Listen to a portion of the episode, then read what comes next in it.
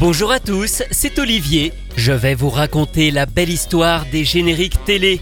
Aujourd'hui, Métal d'air par Jean-Paul Césari. Un grand savant t'a donné le jour pour défendre la paix, la joie et l'amour. Héros glorieux, tu te bats sans fin, tu mets ta force au service des humains. Métal d'air, métal d'air, tu n'es pas de chair et de sang. D'air, métal d'air, pour les hommes tu te bats pourtant. Métal d'air,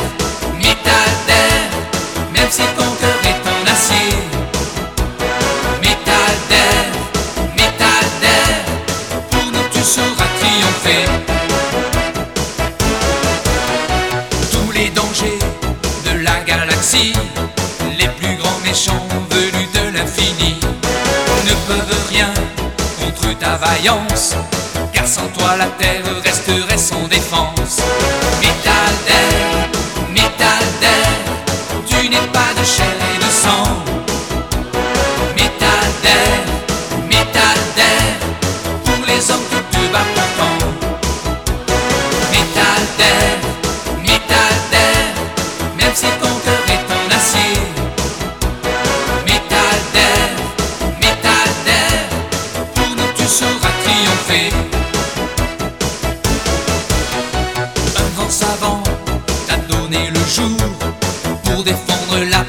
La joie et l'amour.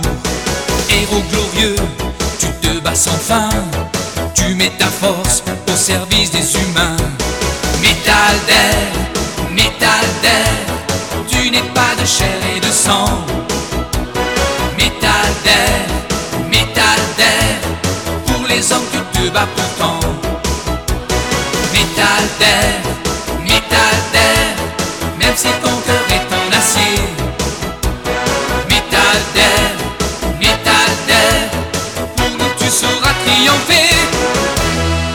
Métal d'air est un androïde, une créature artificielle créée par le professeur Koga à l'image de son fils disparu.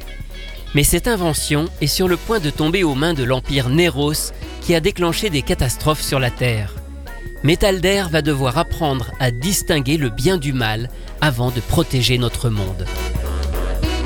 Cette série japonaise produite en 1987 par Toei Company est un tokusatsu, une production live avec des effets spéciaux. Elle s'inscrit dans le genre des Metal Hero, dans la lignée de Xor, Spilvan ou Winspector. Elle arrive en France dans le Club Dorothée sur TF1 en juillet 89. Comme pour presque tous les génériques de l'émission, celui de Metal d'air est évidemment composé par Gérard Salès sur des paroles de Jean-François Porry, alias Jean-Luc Azoulay, le producteur du Club Dorothée. Quant au chant, on reconnaît la voix de Jean-Paul Césari, l'interprète des Bioniques, de Dan Cougar ou de l'Académie des Ninjas. Il a enregistré ce générique avant de connaître le succès avec les génériques de Nicky Larson. À cette époque, Jean-Paul Césari travaille dans l'ombre pour AB Productions. Il enregistre parfois aussi des génériques pour dépanner, souvent de façon anonyme. Ce n'est toutefois pas le cas ici, son nom est tout de même mentionné sur la galette du disque 45 tours de métal d'air qui sort dans le commerce au début de l'année 90. Si Metal d'air a été diffusé en France, c'est surtout pour surfer sur le succès d'une autre série tokusatsu très célèbre, Bioman. Diffusé dès le lancement du Club Dorothée deux ans plus tôt, Bioman a cartonné et le générique s'est vendu à des centaines de milliers d'exemplaires. Alors forcément, AB Productions, qui produit le Club Dorothée, a vite cherché à mettre la main sur d'autres séries du même style, comme Maskman, Liveman, qui seront rebaptisés Bioman 2 et Bioman 3, mais aussi d'autres productions des studios Toei comme Spilvan, Turbo Rangers, Charivan, Jaspion ou Jiraya. Les génériques sont le plus souvent chantés par Bernard Minet, logique, vu qu'il avait fait celui de Bioman, mais Jean-Paul Césari en enregistre aussi quelques-uns et pas seulement Metal d'air.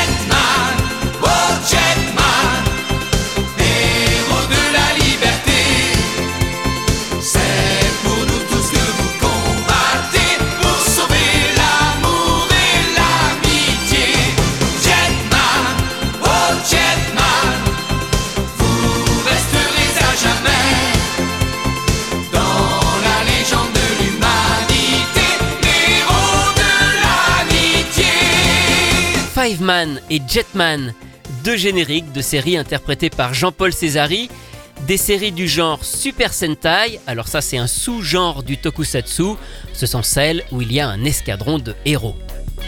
Le tokusatsu va toutefois s'essouffler au bout de quelques années, certaines séries ne seront d'ailleurs pas diffusées jusqu'au bout, et ces productions vont petit à petit disparaître du Club Dorothée, enfin pas tout à fait, mais en tout cas sous cette forme.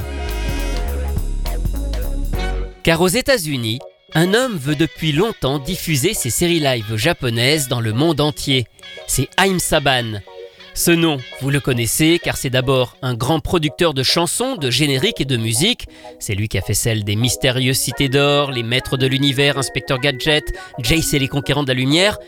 Et à la fin des années 80, il se lance dans la distribution de programmes, souvent des dessins animés japonais, qu'il adapte pour le marché international en les remontant et en changeant les musiques.